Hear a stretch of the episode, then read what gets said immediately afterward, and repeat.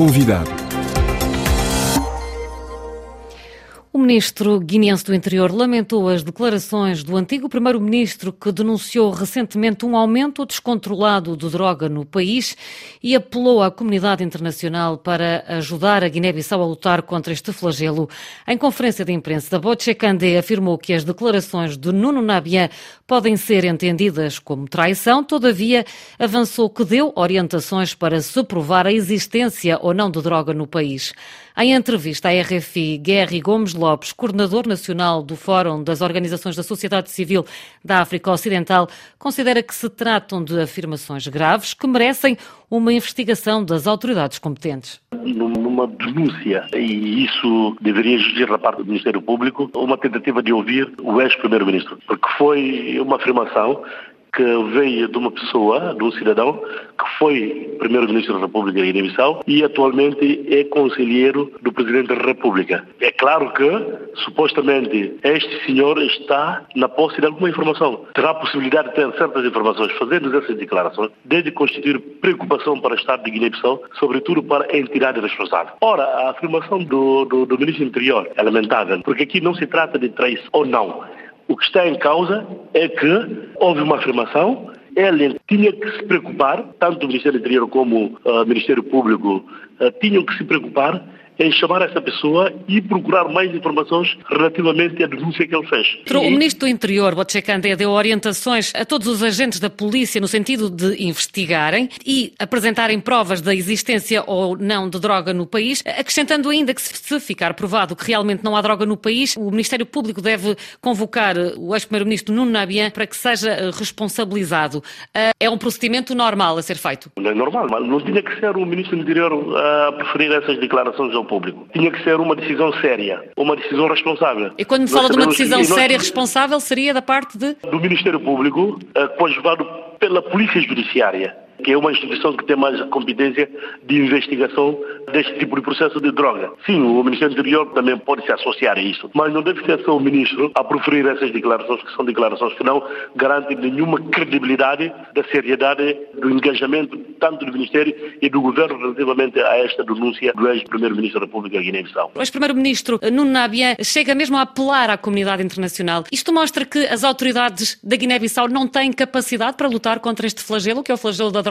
É claro, nós uh, temos, temos vários indicadores disso. Houve casos de drogas aqui na Guiné-Bissau em que, mesmo com a, a, a apreensão dessas drogas, o Estado não conseguiu responsabilizar as pessoas que uh, foram detidas ao longo de, desse processo. E com a justiça que nós temos, com a própria fragilidade da, da entidade que faz a investigação, isso demonstra uma certa fragilidade do nosso Estado em poder lidar com essa situação.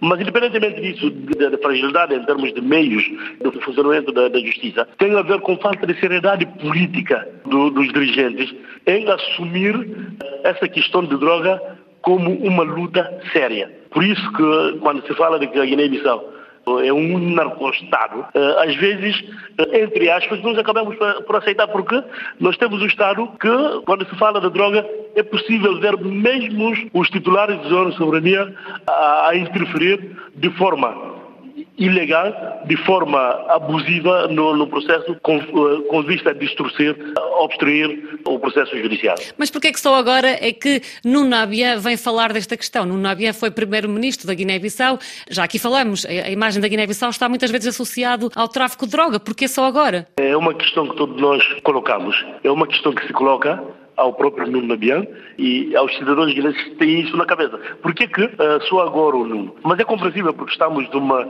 num contexto político muito tenso em que cada qual luta, coloca tudo para tirar proveito. Se calhar o, o ex-primeiro-ministro, tendo essas informações, achou por bem apresentar essa informação, fazer essa denúncia como forma de tirar proveito dessa situação. Ou há alguma situação que não se sabe, porque uh, fazendo uma narrativa da sua declaração, acompanhando com o último comunicado que fez, percebe-se de que, uh, neste momento, apesar de ser o Conselheiro Presidente da República, apesar do seu partido estar associado ao atual regime, há uma situação de constrangimento de relação entre o seu partido e os que estão a liderar o regime. Já no passado houve a história da apreensão de droga na Guiné-Bissau, depois veio-se a saber através das redes sociais, ou veio a circular esta informação de que a apreensão teria sido superior e na altura havia também informação de que essa droga teria ficado na posse do Ministro do Interior, Botchekandé, na altura, e do Procurador-Geral da República. Há sempre aqui estas histórias que acabam por expor as autoridades eh, guineenses. É claro, é claro. Como eu disse há bocado na minha comunicação, nós temos casos aqui em que houve acusações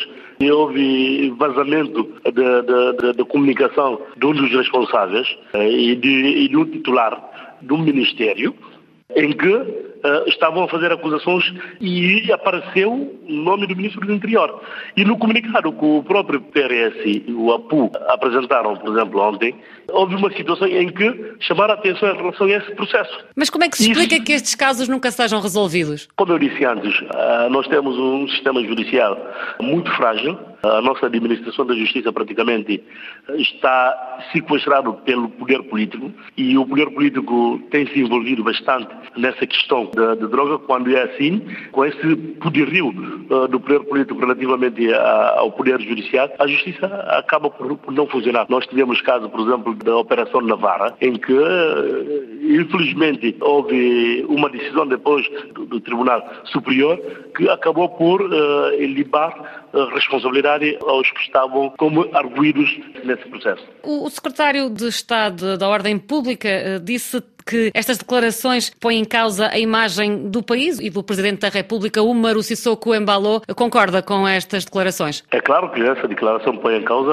a imagem do país, nós temos que aceitar isso, porque também seria muito mais prudente o ex-primeiro-ministro fazer uma denúncia junto das instituições com competência. Mas não se sabe por que ele optou por fazer uma denúncia pública.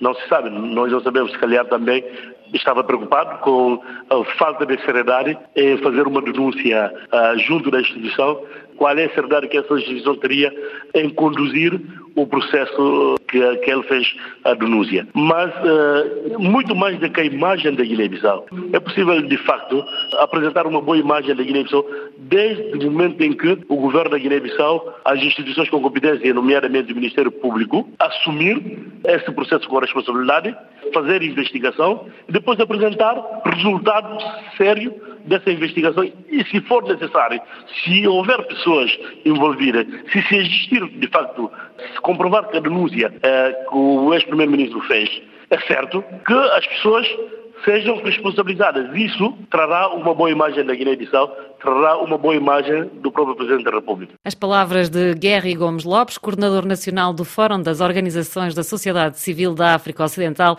ele que foi o nosso convidado esta terça-feira.